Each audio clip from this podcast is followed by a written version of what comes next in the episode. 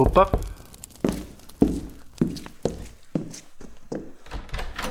Ah, é você outra vez. Entre, fique à vontade.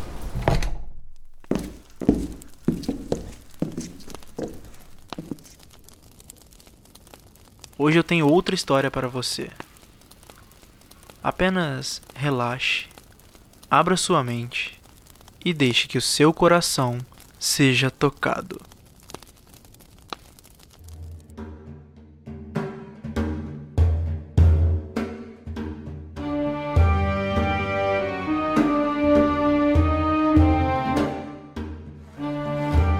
Eram dois cavalos soltos e juntos no meio de um campo de areia abandonado, ao lado da longa estrada de terra que ligava Damasco até Al-Rajá.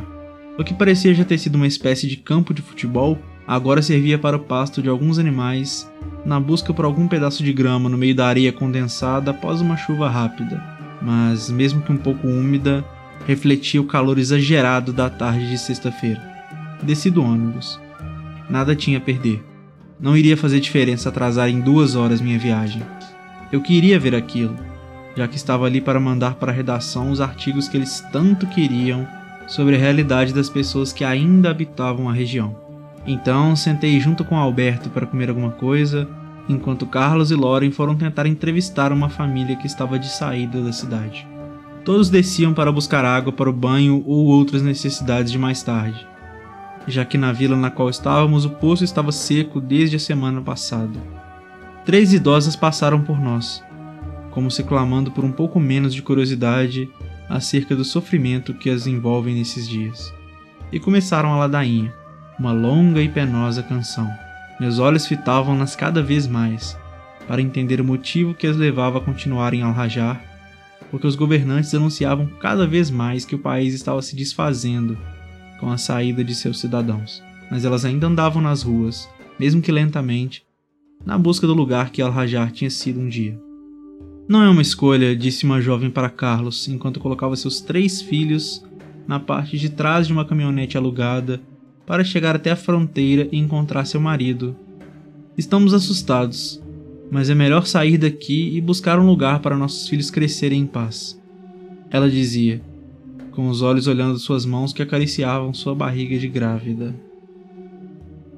As pessoas que encontrávamos pelo caminho e que continuavam ali estavam sempre trocando alguns de seus animais por mercadorias preciosas como água e temperos diversos, já que boa parte do dinheiro já tinha acabado ou era enviado para seus familiares refugiados em outros países. Era como um retrocesso temporal, os bárbaros invadindo o velho continente e as famílias se refugiando para lugares seguros, as comunidades dos nobres. Hoje em dia nada mudou, são as mesmas pessoas, o mesmo medo dos invasores inimigos, a mesma luta pela sobrevivência. Nada mudou.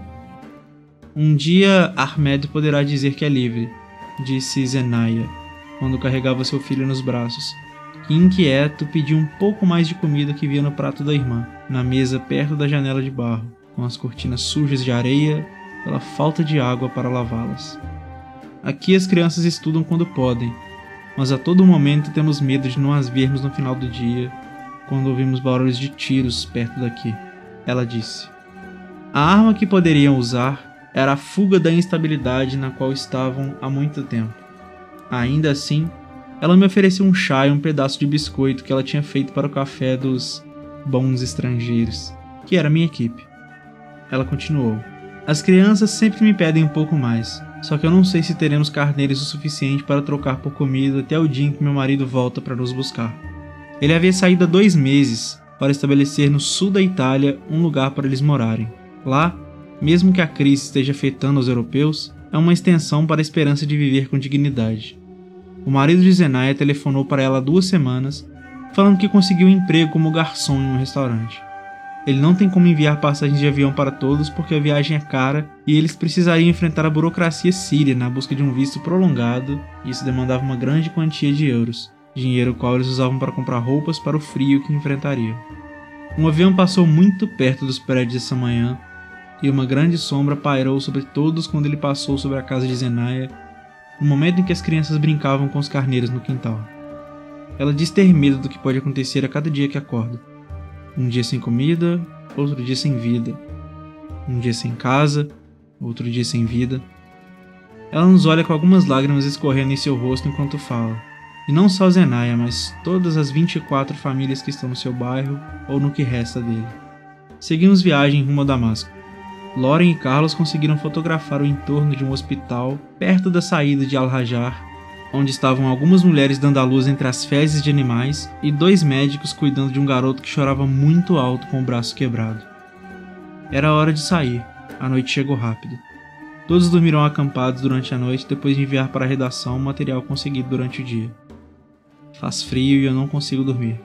Fico pensando em Ahmed pedindo comida para Zenaya. Amanhã iremos para Damasco.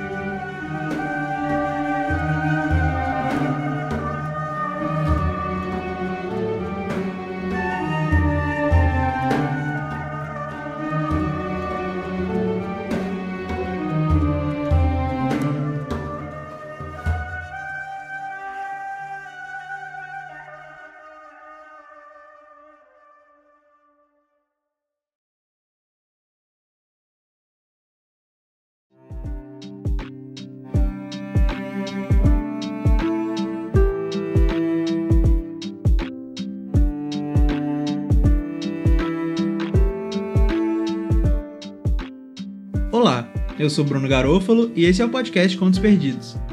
O texto que você acabou de ouvir se chama Órfãos da Areia e é um texto da minha querida amiga Natália Gomide, escrito em maio de 2017. Se você gostou desse episódio, do formato ou do podcast, você pode me ajudar compartilhando nas suas redes sociais ou mandando para as pessoas que você conhece. Esse podcast está disponível na maioria dos agregadores e demais plataformas então assina o feed aí para não perder nenhum episódio e se por um acaso você está ouvindo pelo Spotify, segue o podcast lá porque me ajuda demais.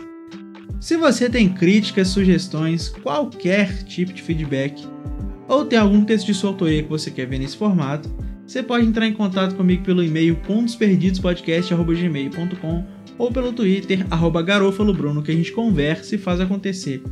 A capa desse podcast foi feita pelo Gui Simões. A trilha que você está ouvindo agora é do Augusto Diniz. E é isto. Muito obrigado por ter ouvido. Um abraço, até a próxima e vai na boa!